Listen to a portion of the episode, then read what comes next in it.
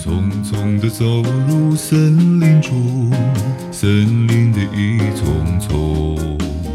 我找不到他的行踪，只看到那树摇风。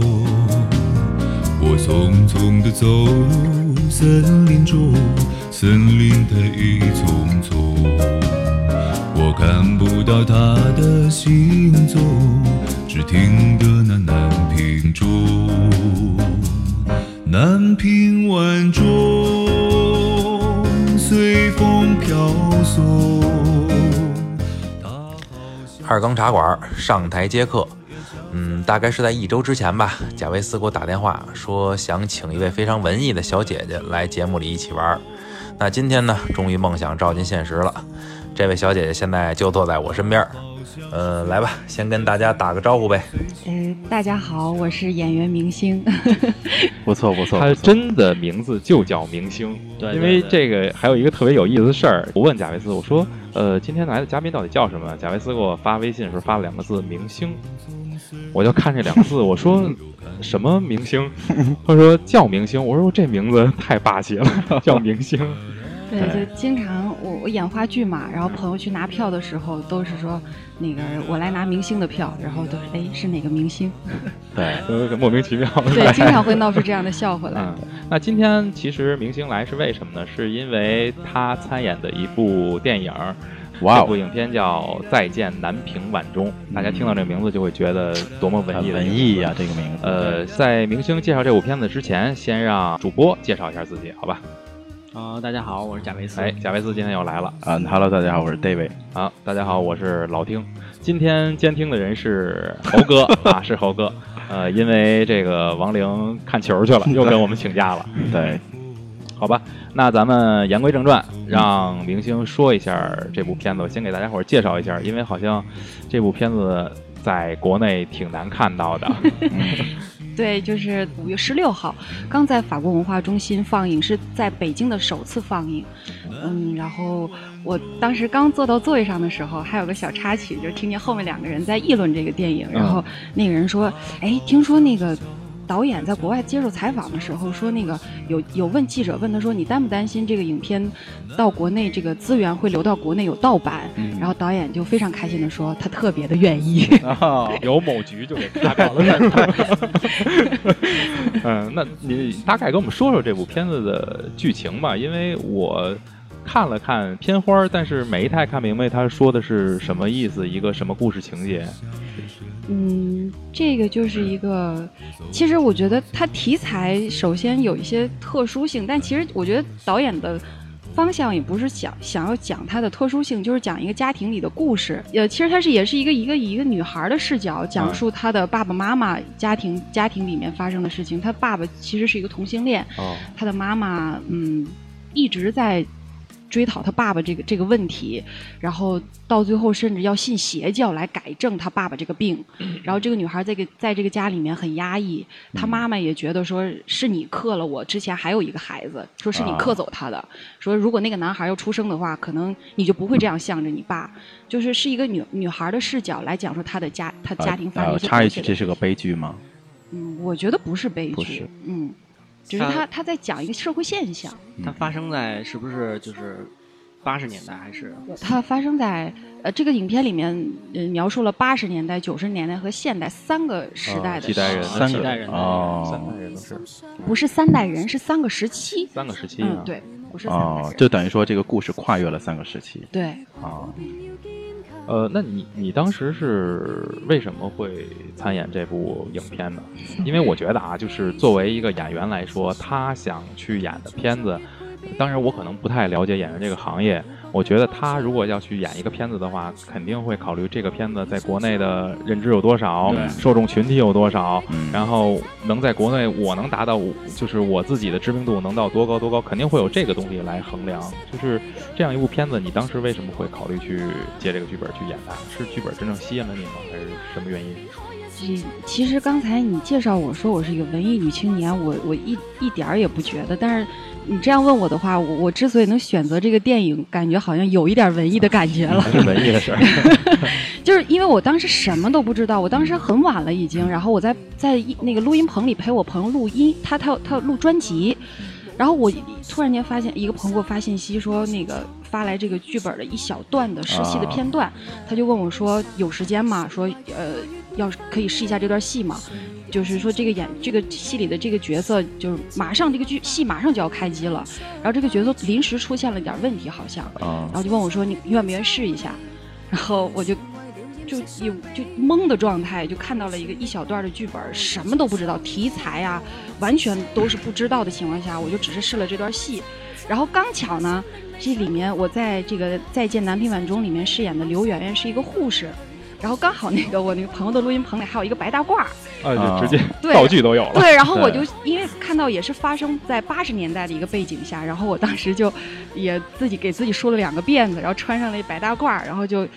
依着自己的想法，呃，理解了那一段戏，就试试了一段给导演录了过去，然后导演觉得可能，呃，可能理觉得他觉得可能，因为我是完全不知道嘛，导演觉得可能他。想要这段戏的感觉不是这样，但是觉得我的人物感觉还是可以的。然后第二天就当面去见了导演，然后导演又试了一段这个戏，他又给我讲了一下整个是什么、啊什么内容的，然后我又试了一遍，然后就 OK 了。第二天就开机就拍了。我以为是导演一看这段试戏，当时惊了，惊了，这角色不是就是给他莫文蔚都上我这戏了。因为因为我因为我看了那段戏很平时的一段戏，嗯就是我我也不知道我的身份是喜欢那个女孩然后就是一个呃这个影片开场的那段给那个女孩儿啊啊好像不是开场，反正就是我出场的第一段戏好像是给那个女孩儿拿毛巾，就是很平常的一段戏。我当时看她的时候，我就是想尽量的把它做的丰富有趣起来，因为对话很平时，我还挺。我觉得我我把这段做的还挺活泼的，然后导演觉得说，就因为他这个整个电影的基调不是这样的，但是我当时还真没有你想的那个效果。有这么一个，觉得他也当时考虑，可能是有这么一个人物，让整个这个基调可能稍微跳一下，可能效果会更好一点吧。我觉得，嗯，谢谢你这么着。找不回来。呃，这部戏的导演是向子，是吧？对这好像是他的处女作，说是他第一部电影。对呃，，你对他这个导演了解吗？介绍一下他这个人，不太了解。完全不了解。完就是在没有见到他之前，我完全不知道。嗯，嗯那你拍这部戏的时候，就是有没有一些感触啊？可以跟我们说一下，就是跟他接触这样一个，呃，包括跟他接触，包括对这个剧情这里边的人物关系有没有什么感感觉？嗯，之之所以就是第一次见面，然后导演跟我说了一下戏，就觉得一拍即合。我觉得就是呃，导演是女生，啊，对，而且导演个女导演，对，而且导演在拍这部戏的时候还怀着宝宝。哦，嗯，然后嗯，就是跟导演交流起来，导演跟我说戏的时候，就是很顺利，就我第一时间能 get 到导演的想法，就是所以就以嗯。所以就很顺利。对，因为导演在这个电影里面用了很多大景别、固定镜头，嗯然后导演只是每次拍的时候跟我说一下这块他想要一个什么样的感觉，然后但实际拍的时候，所有的动作呀或者是一切都是我，而且是一连串一个镜头下来的，嗯，然后都是靠演员，就是有的时候会自我发挥，对自我发挥，然后如果导演觉得不满意的话，他会告诉你，但是 OK 的话，就是导演就嗯。那其实就一直这个拍下去了。对，这个挺考验演员功底的，啊因为这种一条的这种很长的一条的这种一镜到底，这个这演员得有相当的演技。对，我能对臭屁一下吗？这个啊就是啊 因为是演过舞台剧的演员，所以这个啊，呃，对，就是对于舞台剧演员来说，其实还不是感觉会差距很差差别很大。嗯，嗯，因为话剧啊，有功底对舞台剧它本身就是需要你一下一下演下对你的情绪啊、把握呀、这些东西一下贯穿到底的。对因为它毕竟不能停嘛。对舞台剧，这太不呃谦虚了，简直。呃，不需要谦虚，其实做得好就是做得好。对咱没必要过谦，好吧？对，对，今儿啊，你就不用谦虚，你已经是这屋里第一个带经纪人来的了。哇，那很厉害。啊，刚才我也吓我一跳，刚才我是他的经纪人。嗯，然后这部剧反正反映了一个问题，因为我大概也看了看剧情，反映了一个就是就是同性恋者这种现状的问题。今天呢，不妨咱们也去聊聊这个话题，因为我觉得现在其实好多人对于同性恋者还是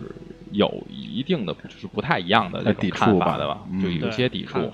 对，呃，包括我觉得之前跟 David 聊的时候，就是咱们沟通这个今天的聊天的时候，然后 David 觉得觉得这个话题是不是应该聊啊，或者他觉得有什么什么不好，其实从我来觉得，我觉得嗯，就是不应该给同性恋，就是同性恋者这个这个。这种一种关系吧，给他扣上一个一顶帽子，就是一顶道德的帽子。我也不知道他是从什么时候开始开始扣上这顶帽子的。反正是从我个人而言，就是当时小的时候，就是咱们在北京生活的人都知道东南公园嘛，嗯，就那会儿就是啊，你 你也知道，你也知道，很恐怖的公园。那会儿就是其实听父母说，父母会说啊那儿怎么怎么样，那儿有什么什么样的人，然后呢啊就是做一些见不得光的事儿，然后呢怎么怎么。后来其实随着自己年龄的增长，包括自己身边也有这样的朋友，因为我原来是做乐队嘛，玩乐队。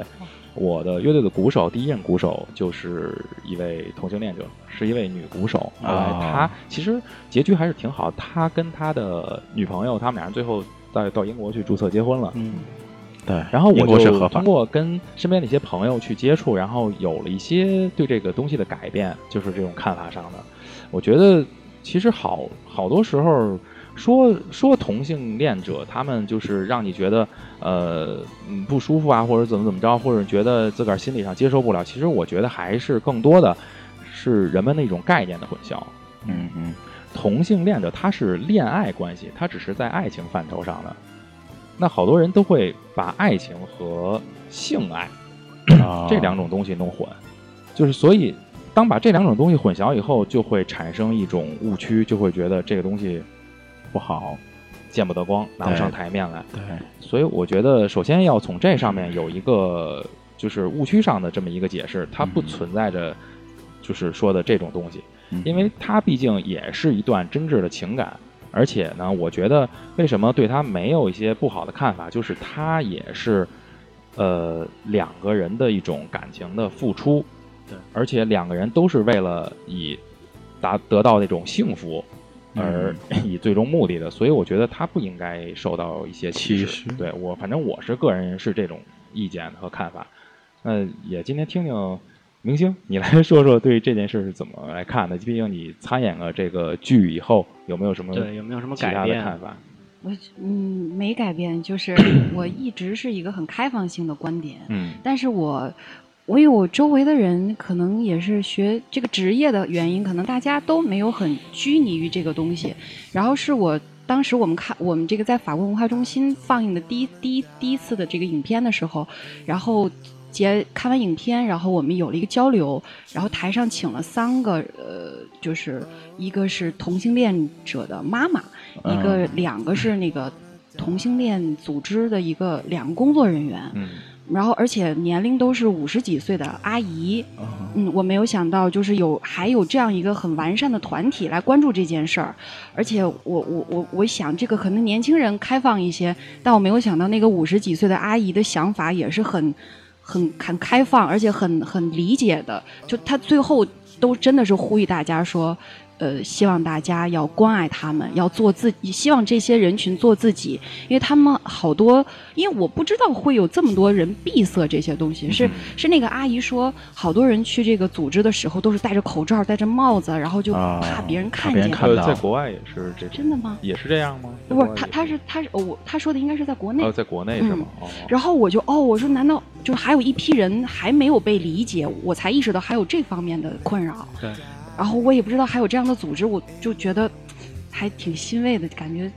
其实我觉得这东西在国外来说，应该是一件很平常的事儿，因为，当时你看，二零二零一四年的时候，咱们都知道一大新闻，艾尔顿·约翰。对，跟他相恋了二十一年的这个男恋人。朋友对。啊，David。啊，不是咱们这个 David，David 大卫费什尼，他们两个人嗯结婚了，就是，然后我觉得能够相恋二十一年，好多时候就是真的比男女之爱，我觉得更加的长久的这种感情，也有可能是就是男人对男人之间更加的了解和理解吧，知道他自己心里想什么，所以我觉得这件事情看你怎么想，我觉得它不是一件坏事，我觉得反倒我觉得，嗯，挺好，这事儿没什么不好。我是没有把它当成一个条条框框，我真的觉得它就是一种情感之一。而且我不管是看任何影片或者是看任何事物的时候，我真的就是把它当成一种情感。而且我觉得每一种情感都应该被真挚的对待。我有被感染到，我嗯很喜欢，就这个。这个那老贾呢？你怎么看？这个 我肯定觉得这个东西就跟那个男女之间的爱情是一样的吧。嗯，还是，呃，毕竟，其实，在国外这种事儿，像老丁说的太平常了，而且那个咱们台湾省已经可以合法的去登记了。嗯，对，我我我知道，就是说，呃，那边合法登记之后的话，好好多人都过去有有有登记，所以我去台湾登记对我觉得还挺好的。嗯，David 呢？就是说说你从多英国在英国的这种啊。真实的、亲啊、身的是这样，其实，嗯，在英国，其实因为美国是第一个有一个州第一个拿下，就是，呃，同性恋允许结婚，然后那个消息传到那个英国的时候，就是整个英国都就炸开了，然后甚至在伦敦也有游行，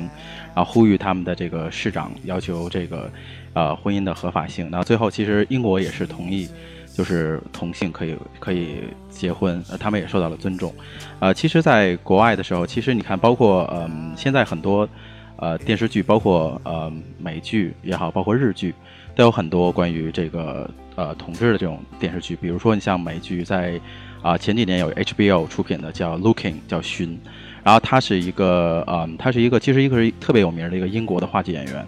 然后演的跟美国的一个一个一个恋人的一个关系，但是最后结局不是很好，就是俩人没没在一起。那其实这个剧里边有大量的，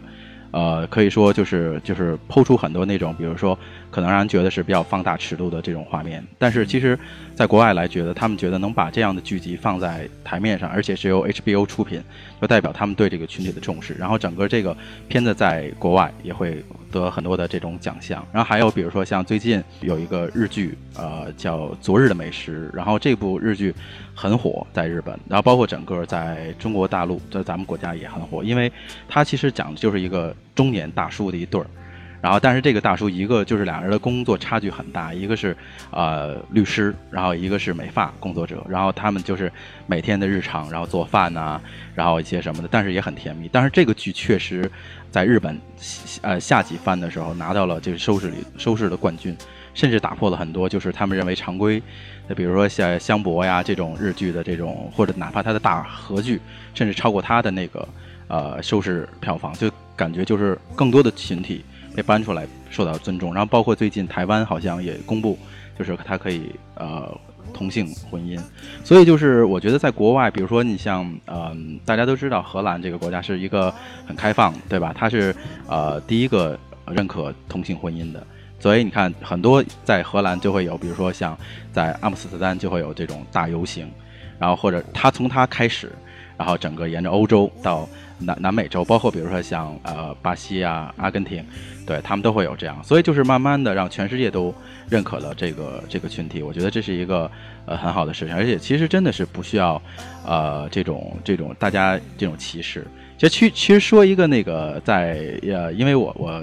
呃，在英国生活过，然后呃也比较喜欢看英剧。其实，在英剧里面有一个，就是大家知道那个呃新夏洛克福尔摩斯，就是由那本尼迪康特巴奇主演的那个。这当时在采访卷福的时候，他还说，就是他跟华生有的时候也其实他们都很正常嘛，也都结婚，然后都有孩子，但是因为入戏很深，对他们有时候也会，然后爱上对方，对，然后有的是有一个特别著名的场景，就是呃康特巴奇说，就当时啊、呃卷福要结婚了，然后他有念那个台词，然后他说哦，Dear Watson，然后念完这个时候，然后巴西说，我当时眼泪都 也掉下来了，好像对他真的很很很相爱。其实大家都知道，英国是啊、呃都说英国是腐国嘛，就是因为确实可能是因为他们的。呃，男生或者什么，确实在到达一定年龄的话，确实很英俊，对吧？当然也也有那个 不好的，但是就是他们可能会有彼此的吸引，尤其其实，在英国，你比如说像，呃，体育生叫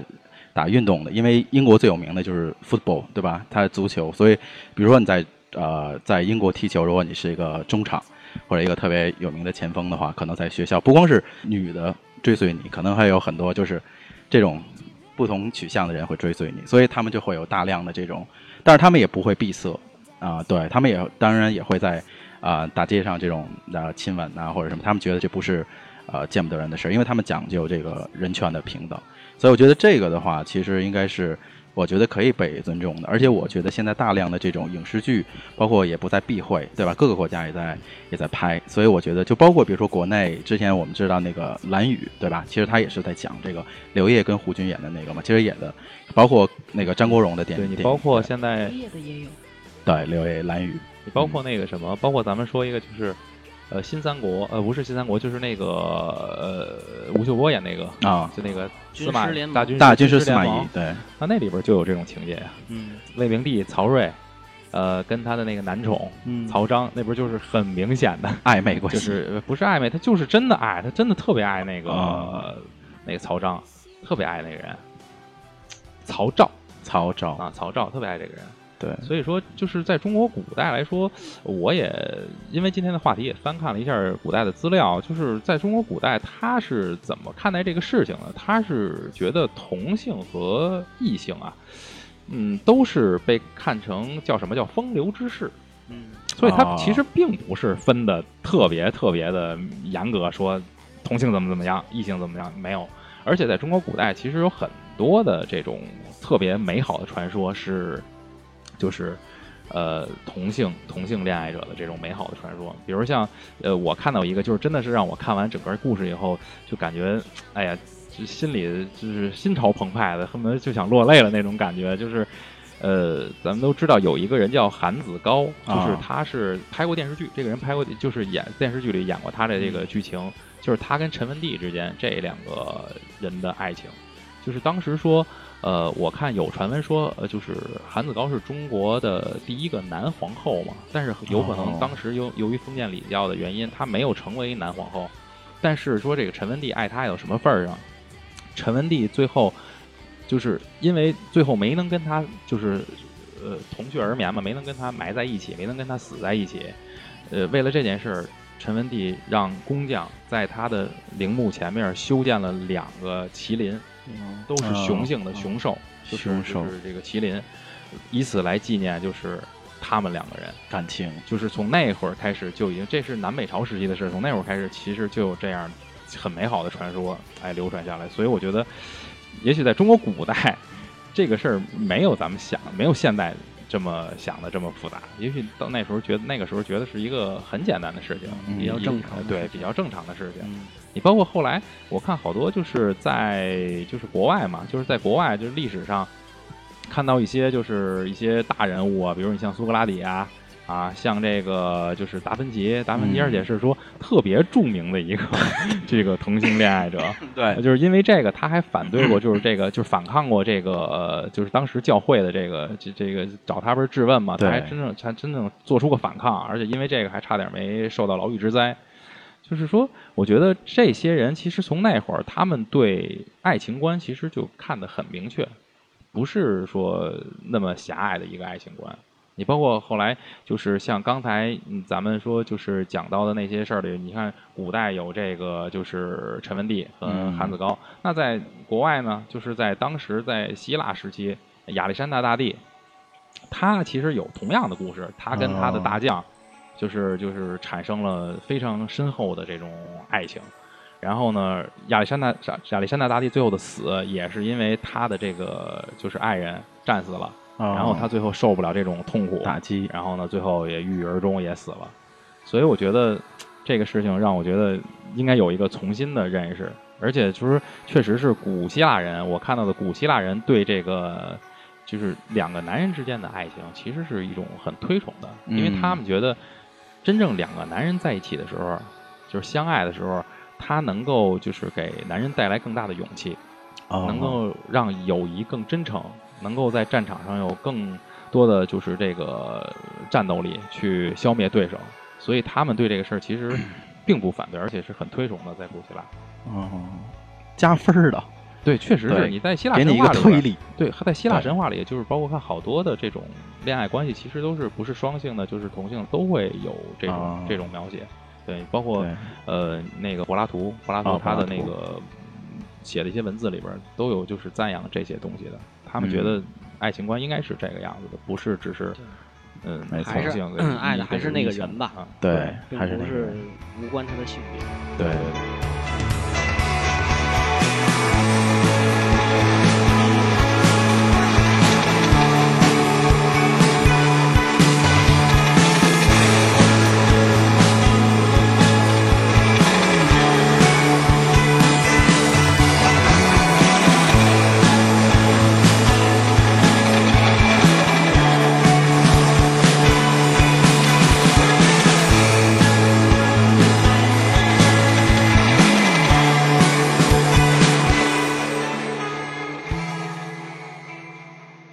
我觉得就是咱们就是通过聊这个话题，因为之前呃在说想聊这个话题的时候，就是贾维斯也是给我推荐了部电影，我相信大家好像嗯。都看过，都看过了今天们都看过这个电影，叫《谁先爱上他的》，嗯。对吧？其实这个片子跟《再见南屏晚钟》是一个非常相似的这么一个一个剧情，对，很相似的这么一个剧情。关注的是一对。一块儿。啊，那看完这部片子，也可以说说、嗯大家有什么看法吗？觉得老怎么样？贾先来吧反正我是觉得这是一特拧巴的一个片子，我看完了以后就心里纠结了好纠结长时间。我我倒觉得这个 这片子其实挺单纯的，就是因为它本身它的视角是从一个孩子的视角去来讲的这个故事，嗯，就是其实咱们想啊，就是这件事儿如果通过一个孩子的视角去讲，觉得挺奇怪的就是也是一个孩子，南拳晚钟不是也是孩子的视角嗯吗？啊，对对是因为我觉得他，我还是觉得他可能用别的视角不太好不说这这个件事儿，他只是孩子的视角更好。我觉得可能导演都是想用一个很简单的视角说出反应，让大家思考一些不太简单的事情。我觉得他说的对，就是一个简用一个单纯的视角让你去看这件咱们看来不单纯的事儿。嗯嗯那咱们是不是想的有点多了？是不是应该用那种单纯的视角去去去去去想这件事儿？嗯其实故事很简单，就是一个母亲带着孩子，然后她的她丈夫因为病病死了，然后结果她发现她丈夫的保险金给了一个男的小 小王，对小王对，就是小三和小王的区别，然后也是小三和小王的一场战争。对，然后最后就是是，我觉得最后是一个很很很好的一个结局，嗯就是毕竟是呃，从他母亲也慢慢知道了，就点了这题嘛，谁先爱上他，谁先爱上这个男的的。就是从那个，还有就是一个剧情，就是那个孩子，我觉得为什么要用孩子的视角？因为孩子他代表着真善美嘛，嗯就是呃比较干净，比较纯洁。对，就是那个孩子，你记得有一个剧情说是，呃，他应该是个好好人吧好人吧，对，那个那个点的时候，当时我就对我挺感触的，就是孩子的心里边其实已经有变化了，嗯。因为那个人做的事情，就是这个 小王做的事情，对于他来说已经感动到他的心了。他的母亲没有做到这个，因为开始他母亲一直给他灌输的东西就是这个人是坏人，这个人把保险金抢了，这个人把你爸也抢走了，嗯然后一直让他觉得这个人是他的敌人。嗯但是，他通过和他在一起接触，他发现他可能不是那个人吧？嗯他母亲是不是错了，嗯对吧？他慢慢的去发现了这个人其实表面上吊儿吊儿郎当，然后挺不是东西的，但是其实这个人的内心是真的是充满着爱的，对对吧？对，它里边儿反正也充斥着好多。为什么我说这个剧拧巴？嗯，我为什么我觉得也反映出很多社会现实的问题。对，就是很多人看完这个剧啊，我我问问你们啊，就是你会觉得，就是这个，呃，那个他那个同性恋者那个男的小王，啊，就是会觉得他很很自私吗？我完全不会。好像男人他好，他不太。自私吧？我觉得他还还好吧？我也没有觉得他自私，你觉得他自私吗？你觉得他自私？我没有觉得他自私，但是我问过我身边有的人，他们会觉得他自私，他自私，为什么？为什么自私的点在哪儿？就是他们会觉得，嗯、嗯那边是一个很家庭的妈妈完美的一个家庭啊那么你破坏了这个家庭，嗯，他没有啊？他是在之前吧？对对，但是最后的结果是他啊，这个父亲啊就是离开了这个家庭，来跟他度过了自己最后的余生余生。嗯这个也是我想说的，就是其实如果他父亲如果没得癌症的话，他父亲可能就不会跳出来说，就是我要和这个人在一起。因为我觉得他父亲最后不是说过吗？他说他想做正常人嘛。对但是我之所以选择结婚，是他说的我觉得这个宋爸可能更自私吧，嗯，对吧你觉得这个妈不自私吗？都自私。这个刘三连其实也挺自私的。这个这个故事就充满着每个人，就除就是通过这个孩子的视角开始看的是这几个人都是很自私的人，对吧？对那个他开始看就觉得那个小王可能要拿着这些钱去演他的舞台剧，对吧？嗯然后他妈本身就是想把这个钱拿回来嗯给他上学过日子。其实这件事儿就争议比较大嘛，嗯嗯因为因为本身这个女的是不知道，后来知道的情况下，就是很多朋友看过之后就是说说觉得为替这个女性不平，嗯嗯，对吧？所以我我在我看来，可能这个宋爸更自私一点。就虽然他可能在他得癌症的那一刹那，他觉得嗯我应该做自己，但是他之前做的事情，其实对，还是觉得对那个他之前做的事情，其实对那个男的有点儿不公平。对对男的也不公平，女对对对，妈妈也不公平，嗯对，吧？他还已经都有孩子了，对，对，要是从自私的角度来说，可能宋爸相对自私一些。但是，我是想说，就是宋爸，因为突然间意识到自己得了癌症，他想说做自己，然后抛开之前压抑的生活，想真的感觉自己日子不多了，想真的要抛开一切。过活去对活明白一次。对，然后我，但我又想到说，就人干嘛一定要到最后，对才对对让对对有点你说的这个对，他从开始可能他要不是这样放，不是这样就是封闭自己的不，但是我觉得有一点就是，嗯，没有人在自己行走的时候会意识到这么多，就因为因为他没有得病的时候，他会觉得按照自己想舒服的生活来。当人遇到比如说死亡的那个时候，他可能会思考，就真正的是思考这个事情，然后他可能就利用他短时间的生命，然后重新过一次自己。但是我觉得这个做法的话，其实是对两边都不负责任的一个做法，因为你都已经伤害了，对吧？只是最后就是你虽然过世了，但是你想自己活自己，但是其实你已经伤害了，只是你自私的一个表现。然后最后想自己证明一下自己价值而已。其实这是我一直在思考的这个问题。对，对对，就其实我也特别想呼吁的，就是千万别等到因为一件很严重的事情的时候，才让你意识到你应该怎么做。做嗯，但这个我可以插播一条广告，嗯可以可以啊。那，个就是我演的一个话剧，讲的内容跟这个也差不多，就是对。你怎么境界你怎么这样东西呢？就也呃不是不是不是不是题材，是说里面的这个男人他也是啊呃这个戏的名字叫《我是余欢水》，如果大家感兴趣的话啊，可以关注繁星戏剧村的演出信息。啊繁星戏剧繁星戏剧村这因为这个戏已经演完了，呃，繁星戏剧村，我去看过一个我觉得非常感动的戏，奋不顾身的爱情哎？对 哎，那已经千场了。特别感动。我们制作人应该很感动，我突然间会穿插到这个繁星戏剧村的对戏剧村的演出信息，对对然后就、嗯对它里面也是讲述一个中年男人之前是很窝囊的，然后就是同事瞧不起，丈母娘、老婆又看不上的这种人，嗯也是突然间一次体检的时候发现自己得了癌症。然后也是一个前后对比的生活，他要做自己，所以我就想提倡大家，要呼吁大家，真的不要等一个事情在发生的时候才让你意识到你要做自己，这样就晚晚了而且谁先爱上他里面，小王也说过要活在当下。对嗯就我希望大家活在，当下。活在当下，对就是我觉得，反正我很看完这部剧以后，很支持就是明星说的这个观点。就是当时我我记得我给你发微信，发就发了一句话，大晚上的，我说就是 I love 咱 you。们，我给贾维斯发一 I love you。对，我觉得 对我觉得是这样，就是要发我也得发给你啊，对不对？有故事。嗯对，就是有这么一个观点，我觉得我们的快乐呀和幸福，到底是做给别人看，对，还是要给你自己？嗯，其实现在好多人说我要活我自己，我要活我自己其，实还活给别人。好多都是活给别人。对，你包括这个男人选择去跟这个女人结婚的时候，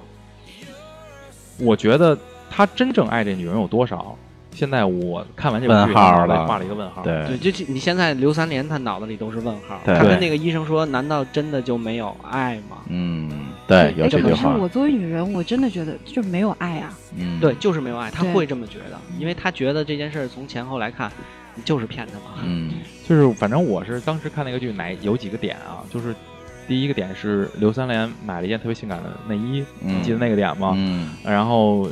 就是强强强迫要与这个、她那个丈夫宋爸呃，就是进行这个啊发生快乐。对，然后呢，但是宋爸特别反感，嗯把他推开了。最后把他推开，宋爸不是走了吗？这个点的时候，让我当时觉得这个女人活得太累了，嗯，真痛苦。他与其这样，为什么不早点就就放掉了？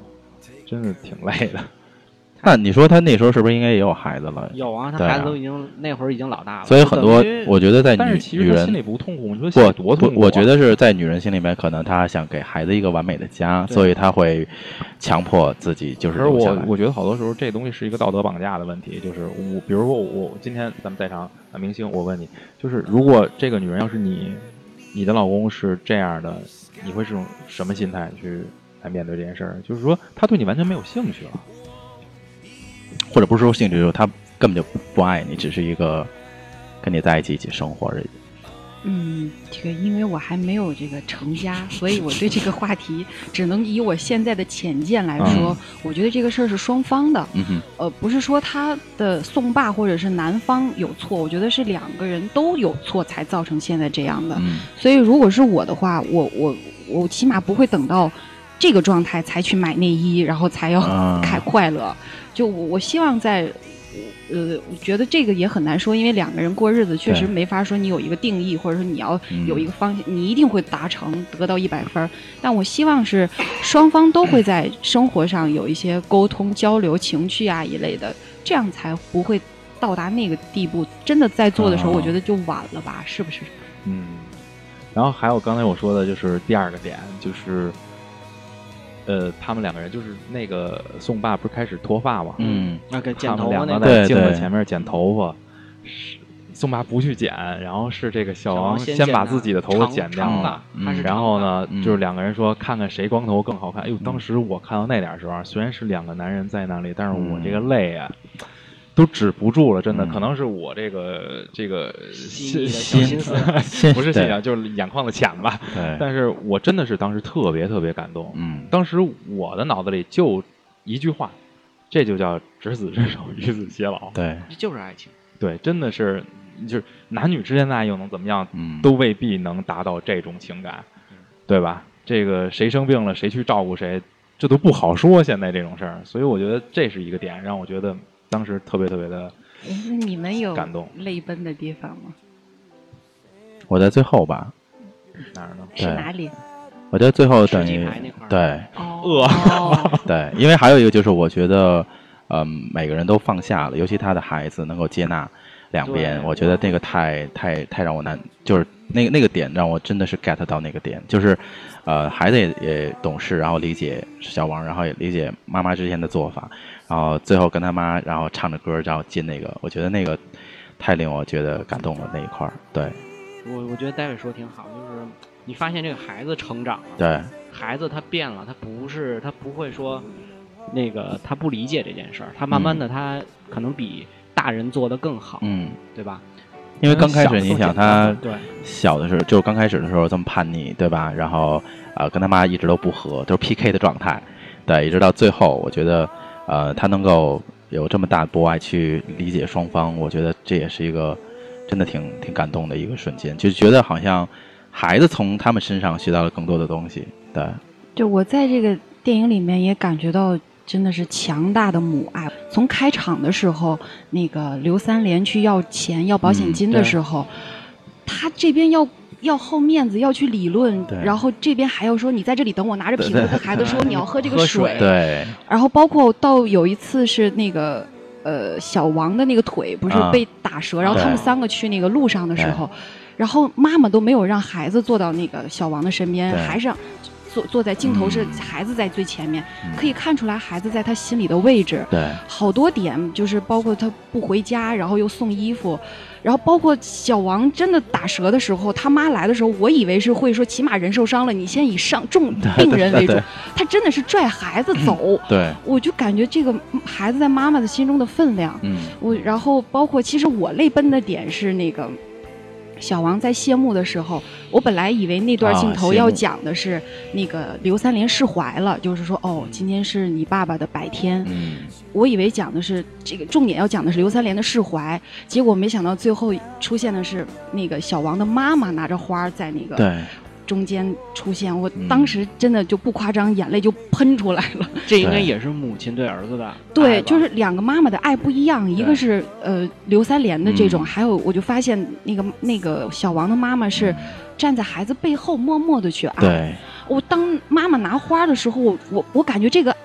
这个爱更大了，就不仅仅拘泥于这个嗯。电影里说的爱情啊，我觉得应该还有一个问题，就是因为他开始他的妈妈不接受这个东西，对。然后又被刘三连捅到他那儿，然后嗯。在出租车上，刘三连还特别那什么的说我觉得刘三连挺坏的，挺自私的，因为因为他在那个心理医生那块儿哭的那样，然后就说说难道真的没有爱吗？然后就开始说我要做坏人，对，对吧？既然大家都这么对我，那我也要做坏人。对，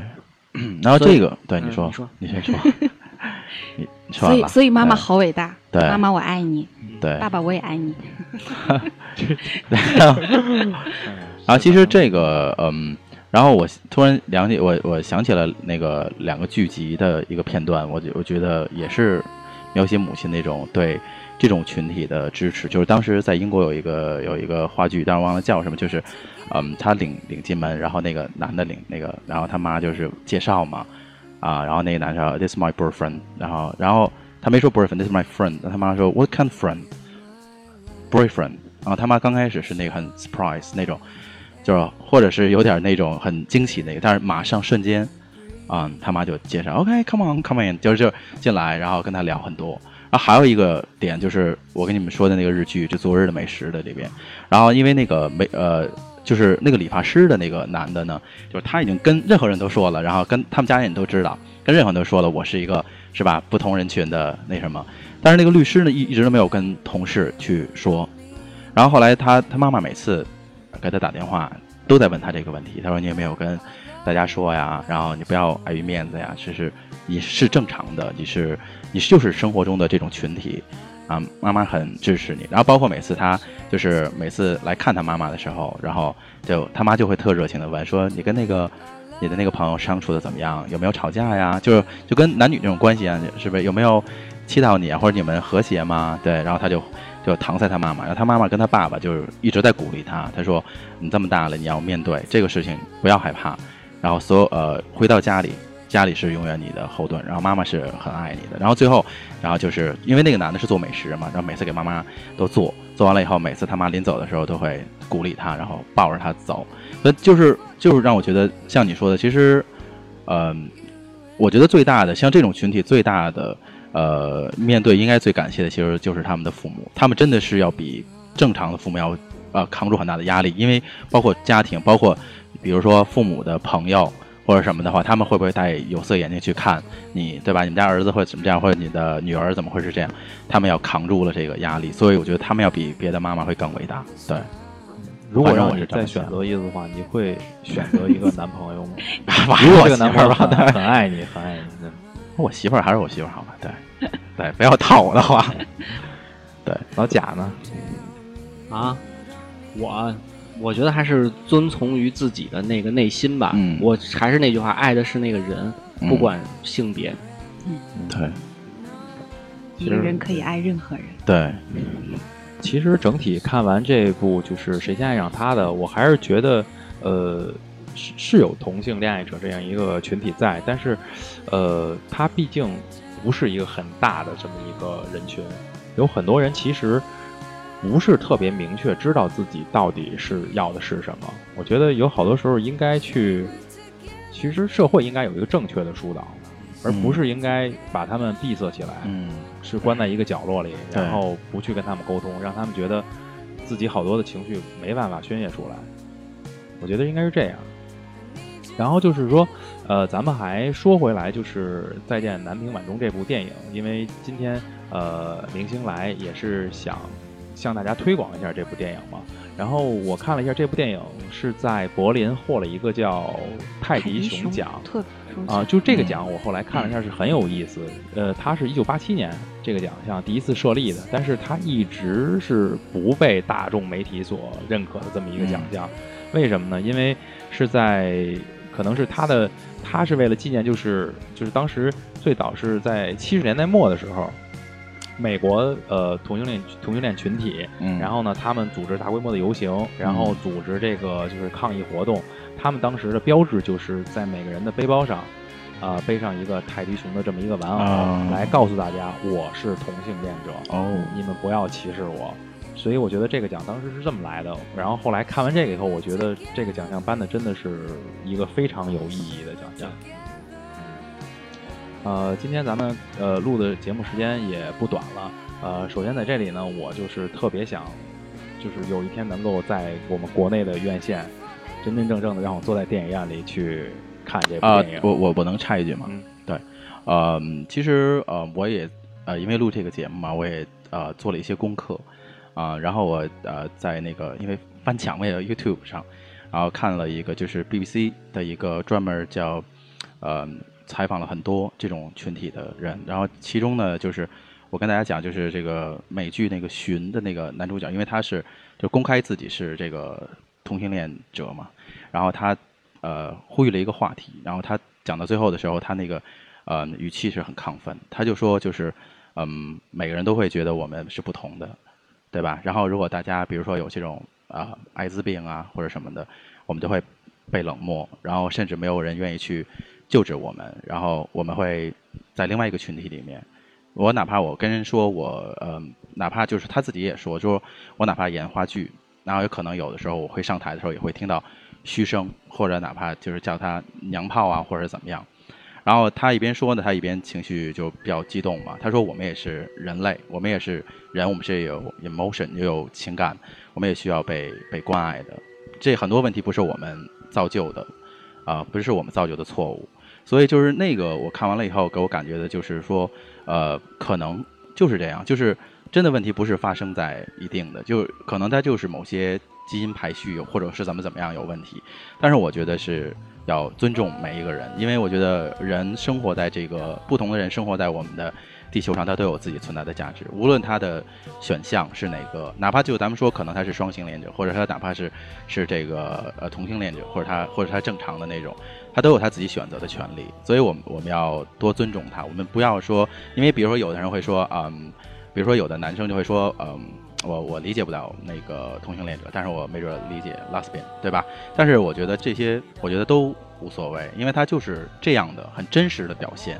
那所以我说，其实我们就是真实生活在这个社会的人，我们也要吃饭，我们也要生活，对吧？我选择也没有错。所以就是，我觉得就是通过今天咱们那，就是也呼吁，其实我们要不要戴有色眼镜看看人，因为我觉得我们要尊重每一个群体、每一个人，因为他们都是真实存在的。对，因为我们真的是，就是哪怕你不能理解，但是我最起码要给到最最真诚的尊重是最好的，不要用那种很恶毒的语言去攻击人家。对，因为只是他，他就这样，你没有办法改变。对，所以我们觉得就接受就好。嗯，就是有一个古诗里边说的话，叫“水丑两雄并，金雕鹰样浓”。对，说的就是，呃，这个同性恋者这种美美的这么一段爱情故事啊，所以我觉得就以这句诗，然后作为今天咱们这个节目的结尾。对希望大家呢有一颗平常心，然后呢摘掉你的有色眼镜去看待这件事儿，啊，它并没有咱们想的啊那么拿不上台面。对它其实只是人的一种平常的、很平常的一种感情。对对吧？它也只是人家两个人的事儿，跟你没有关系，好吧？那今天咱们就到这儿，嗯特别感谢明星到来。对然后呢，也预祝呃《南屏晚钟》这部电影大卖，票房大卖预祝呃明星的马上要演的这部舞台剧对，能够有一个非常好的，那个舞台剧已经演完了，又演完了。就是但是这个如果大家可以关注这个新的演出信息，嗯，呃，相信会有一个非常不错的一个演出效果好吧？好，那好吧，今天就到这儿，好谢谢大家，感谢大家拜拜再见。嗯。拜拜。